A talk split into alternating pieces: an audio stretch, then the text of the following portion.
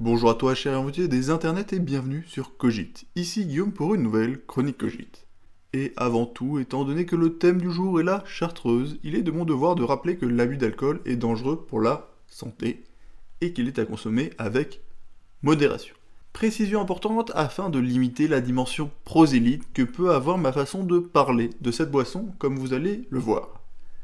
Revenons-en donc à notre sujet la chartreuse, qui est une boisson, mais avant ça, un ordre religieux, celui des chartreux, dont la maison mère est le monastère de la Grande Chartreuse, nom lui-même originaire du massif de montagne où ce monastère se trouve. J'ai nommé le massif de Chartreuse, massif qui se trouve juste au nord de Grenoble, Grenoble, ayant la particularité unique d'être la ville la plus plate de France, mais aussi d'être la ville où je suis né. La liqueur de chartreuse que nous connaissons aujourd'hui est une variation créée en 1840 de l'élixir originel, l'élixir végétal de la grande chartreuse. Élixir mythique et pourtant trouvable en magasin, dont la recette vient d'un manuscrit secret. Manuscrit d'un élixir de longue vie fourni par le duc d'Estrée en 1605 aux moines, et pouvant provenir selon les sources de Constantinople et donc potentiellement d'Asie via la route de la soie.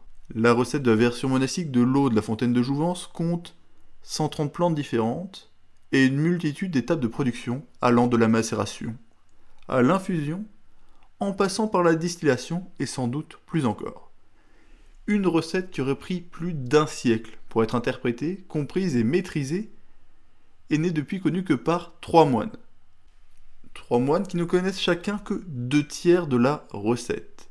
Et je peux vous dire que pour un ordre qui les moines font le vœu de silence, le secret est bien gardé. Alors, est-ce que la réputation d'élixir de longue vie, de quasi panacée, est méritée?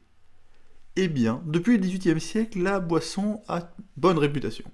Je cite Les vertus médicinales de la chartreuse sont louées partout en Europe, et la renommée de l'élixir dépasse rapidement le cadre régional. La chartreuse séduit les plus grands au fil des siècles au point d'être surnommée la reine des liqueurs. Et personnellement, je bois de temps en temps un peu de chartreuse et je tombe très peu malade, alors coïncidence Je ne crois pas. Attention tout de même, car la vraie chartreuse, la verte, titre quand même 55 degrés, et l'élixir 69 degrés, et ce seulement depuis que l'Europe a interdit les alcools à plus de 70 degrés à la vente pour la consommation. Mais alors, pourquoi est-ce que je parle de chartreuse spécifiquement aujourd'hui? Je veux dire en dehors de ma fierté de grenoblois et de la volonté inarrêtable qui m'habite depuis un peu moins d'une décennie de faire découvrir et apprécier cette boisson. Eh bien, il se trouve qu'il y a une semaine, le 3 avril précisément, une bouteille historique de chartreuse a été vendue aux enchères.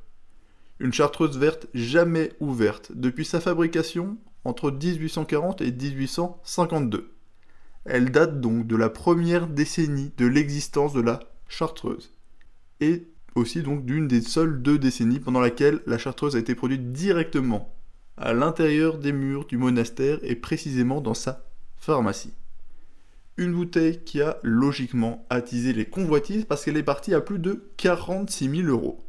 Une convoitise qui se justifie par l'existence supposée de seulement une quinzaine de bouteilles de chartreuse pour cette période dans des collections privées.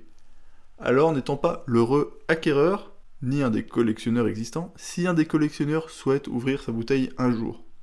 Qu'il n'hésite pas à m'inviter pour une petite dégustation. N'hésitez pas à faire passer le message autour de vous. Bref, je pense que tu sais tout de cette nouvelle chronique, alors n'hésite pas à partager, à t'abonner, liker, mais surtout à apprécier les bons produits de nos régions et pas seulement la chartreuse. Merci à toi pour ton soutien, à bientôt, salut